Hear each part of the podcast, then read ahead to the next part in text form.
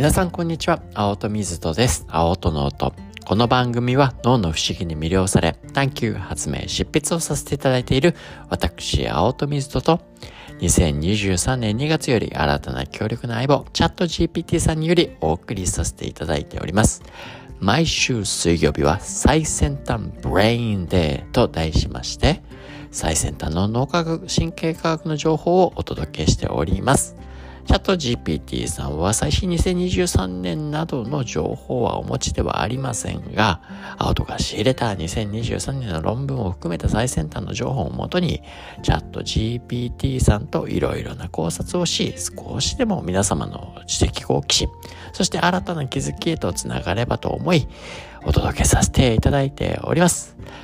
本日はですね、アメリカのピッツバーグ大学が2023年5月に出したばかりの出たてほやほやの論文からご紹介させていただけたらなというふうに思っております。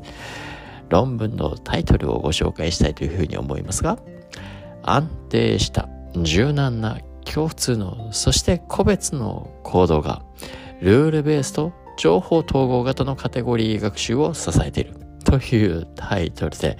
まあ、いかにもですね、論文のね、タイトルらしいね、あの、ね、論文内容すべて表そうと。そして漏れなく、ね、抜け漏れなく、あの、全体を表すんだけれども、だがしかし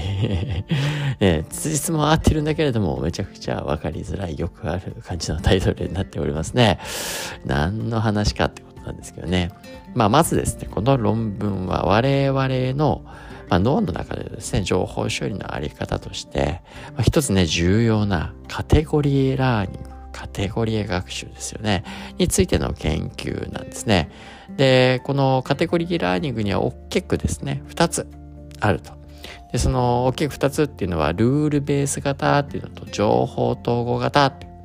あるものが知られてるんですね。で、それについてまずベースとしてはですね、このカテゴリーラーニングっていうところですね。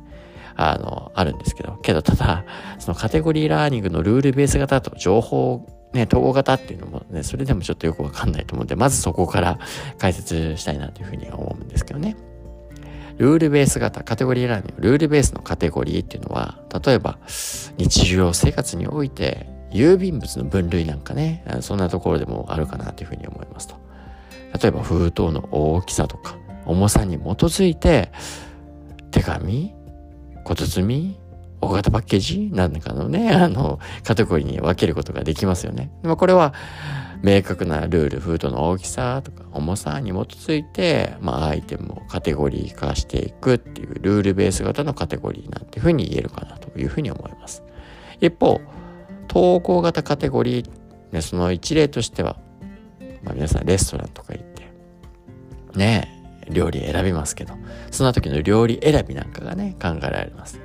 ある料理を選ぶ際にはその料理の栄養価とか味とかあちょっと脂質取りすぎちゃってる？みたいなね。あもちろん値段価格もそうですしアレルギー情報など、まあ、複数の情報を考慮に入れてあの選択したりしますよね。これらの情報を統合して料理を選ぶようなタイプなこれは情報統合型の、で、それを、ね、自分の中での選択基準として、まあ、カテゴリー化してるって言えるんですよね。まあ、ルールベースのカテゴリーは一般的に単純明快なルールに基づきますが、情報統合型のカテゴリーは複数の情報源を統合することであの形成されますと。ただいずれもこのルールベースで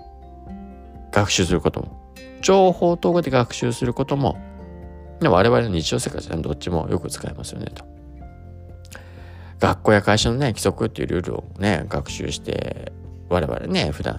生活してますし、いろんなね、ルールや規則の中で生きてますし。あの、で、あの料理だけ、料理のね、こう何しようかなってあの選ぶだけじゃなくて、あのね、Google マップなんかでもね、提案された経路ってね、一番おすすめね、選ん、パッと選ぶっていう人もいれば、なんかね、自分の中のちょっとした、あ、こっちがいいなとか、ちょっと歩きたいなとかね、いろんな、あの、自分の、なんとなくのですよ。なんとなくの自分なりの優先順位とか要素を実は知らず知らずのうちにねいくつかの情報要素なんかをですね統合してって意思決定判断してたりするんじゃないかなというふうに思うんですね。なんで、まあ、情報統合型っていうのはねあのルールベース型ってどっちもね我々が脳が知らず知らずとですねそれをカテゴリー化してあの意思決定だったりね行動に使ってたりするんですよと。でそうしたまあ仕組みのね、それぞれ違うルールベース型とか情報統合型のね、カテゴリーラーニングあるんですけど、その両方ともが安定した行動と柔軟な行動に支えられているっていうのが、この論文の教えてくれていること。まあね、またね、この安定した行動とかね、 stable とかフレキシブルな行動っていうのはね、どういうものかってちょっと分かりづらいんですよね。まあ、安定した行動っていうのは先ほどのね、郵便物の分類の例で言うと、郵便物をこうね、大きさや重さに基づいて分類するという行動ね、どのような郵便物が来ても一貫してね、割り振ってやっていけると。つまり、この行動は安定してるって言えるし。レストランの料理選びの例でもね、特定の栄養価や価格帯を重視するといった選び方は、ね、どのレストランに行っても一貫して行うことができるの。これも安定した行動って言えるんですよね。まあ一方の柔軟な行動っていうのは、郵便物の分離においても特定の時期、例えばクリスマスシーズンなんかにはね、ギフトパッケージをね、別のカテゴリーとして扱うっていったよね、行動だったりとか、まあ状況に応じて変わるため、まあこれ柔軟な行動と言えますし。まあ、レストランの料理選びにおいてもね、その日の体調とか気分とか、ね、一緒に行ってる人の好みなんかにね、よって料理、選ぶ料理変えるって言ったのは状況に応じて変化するため、これも柔軟な行動って言えるんですよね。まあ、これらの例からわかるように安定した行動は一貫性があり、条件によらず同じように行われる。一歩柔軟な行動っていうのは状況に応じて変化し、それぞれの状況に最適な行動をとるよと。で、で、で、この論文が何を示してくれたかこのルール学習型っていうのは一般的に安定行動よりあんまりね変わりづらいから安定行動よりだけど実は柔軟的な行動にも支えられているそのファンクショニングも持ってますよ。で一方の情報統合型っていうのは柔軟的な行動意思決定判断よりなんだけれども実は安定行動にも支えられているよと。ルール学習型も情報統合型も安定と柔軟、ね、それぞれの行動や判断に支えられているよ。これ結構大きな僕学びだなって思ったんですよね。やっぱりこう規則規則とかね、あのいろいろルールルールがある文脈、そこに従う方が脳的にも楽ですから、盲目的にね、ただただ従っちゃいやすいですけど、ただ、とりあえず脳機能としては、その変化とか進化の余地がある規則をアップデートする機能があるっていうことだし、情報統合型っていうのは逆に知らず知らずに自分のね、なんかパターンとかないと思ってたんだけれども、自分の意思決定因子が複数あり、言語化とか決まりがないように感じていることが多いんですが、実は自分なりの脳内のルールがあるみたいなね。それを認識することでより精度高い意思決定なんかになりうるんじゃないかなと。まあ、ルールとか規則と当たり前はあえてこうね、疑ってみるとかね、進化を探るみたいな。あるいはどういうふうに作られたんだろうとかってね、そういったところを深く探求すると新しい発見につながるかもしれないし。あの、読みね、読みたい本、選ぶ食べ物、行き先ルート、誰と会おうかなとかね、プロジェクト選ぶなんかね、あの、選ぶときなんて僕なんて基本的に面白そうだけだったんですけど、いや、実は、なんか、いろんなファ、ね、複数の要素を知らず知らずに脳が感知して、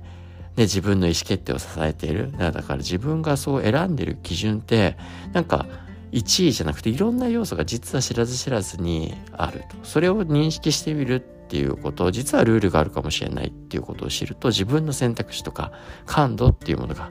高まるんじゃないかなと。ね、そういったことを、あの、ね、こう、ルール学習も統合学習っていうのもね、安定的なものと柔軟なもの、どっちにも支えられてよっていうことを、まあ、ピッツバーグ大学の研究、最初ね、タイトル分かりづらくて、おっと構えましたけど、まあ、そんなことが分かってきましたよ。っていうことをですね、今日は学ばせていただきました。というわけで、本日は以上にしたいなというふうに思います。こうしてもね、ちょっと複雑でしたけど、皆さんなんかの気づきや発つながっていればなというふうに思います。また、明日お会いしましょう。青との音でした。Have a happy day!